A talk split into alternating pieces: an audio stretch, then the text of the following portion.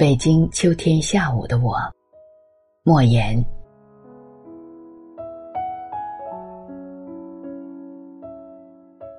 据说北京的秋天最像秋天，但秋天的北京对于我却只是一大堆凌乱的印象，因为我很少出门，出门也多半是在居家周围的邮局、集市活动，或寄书，或买菜，目的明确，直奔目标而去，完成了就匆匆还家，沿途躲避着凶猛的车辆。和各样的行人，几乎从来没有仰起头来，像满怀哲思的屈原或悠闲自在的陶潜一样，望一望头上的天。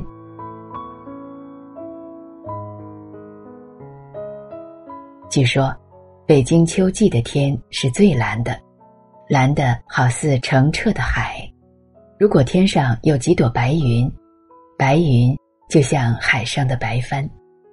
如果再有一群白鸽在天上盘旋，歌哨声声，欢快中蕴含着几丝悲凉，天也就更像传说中的北京秋天的天了。但我在北京生活这些年里，几乎没有感受到上个世纪里那些文人笔下的北京的秋天里美好的天。没有了那样的天，北京的秋天就仅仅是一个。表现在日历牌上的季节，使生活在用空调制造出来的暧昧温度里、很少出门的人忘记了它。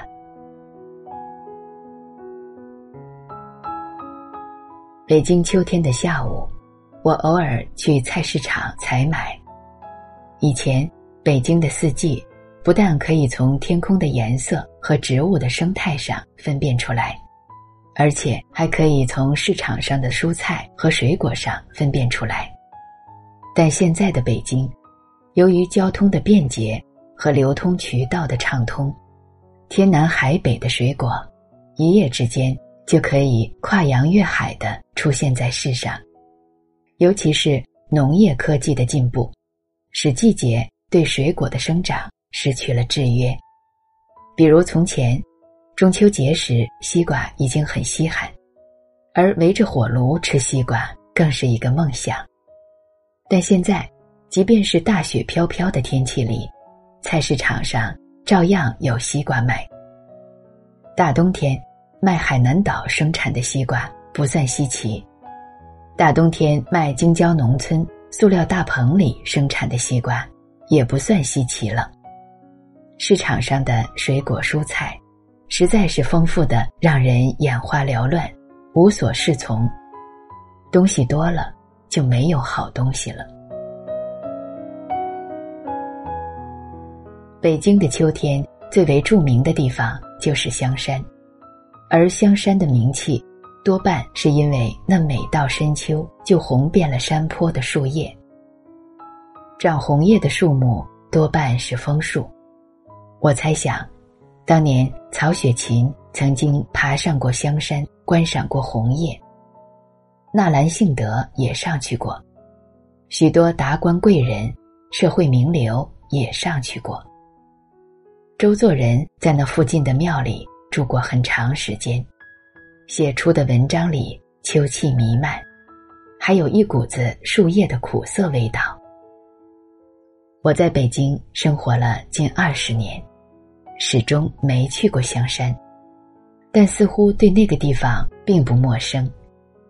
那漫山遍野的红叶，在我的脑海里存在着。如果真去了，肯定失望。我知道，看红叶的人比红叶还要多。美景必须静观，热闹处无美景。现在是北京秋天的一个下午，我打破下午不写作的习惯，坐在书桌前，回忆着古人关于秋天的诗句，来结束这篇文章。八月秋高风怒号，卷我屋上三重茅。秋风忽洒西园泪，满目山阳笛里人。枫叶纷纷落叶多，洞庭秋水晚来波。古人有悲秋之说，大概是因为秋天的景象里昭示着繁华将逝，秋天的气候又暗示着寒冷将至，所以诗中的秋天总是有那么几分无可奈何的凄凉感。但也有唱反调的。李白就说：“我觉秋兴异，谁云秋兴悲？”刘禹锡说：“自古逢秋悲寂寥，我言秋日胜春朝。”杜甫说：“无边落木萧萧下，不尽长江滚滚来。”黄巢说：“待到秋来九月八。”我花开放，百花杀。毛泽东说：“万木霜天红烂漫，天兵怒气冲霄汉。”但即便是反调文章，也没有把悲变为喜，只不过是把悲凉化为悲壮而已。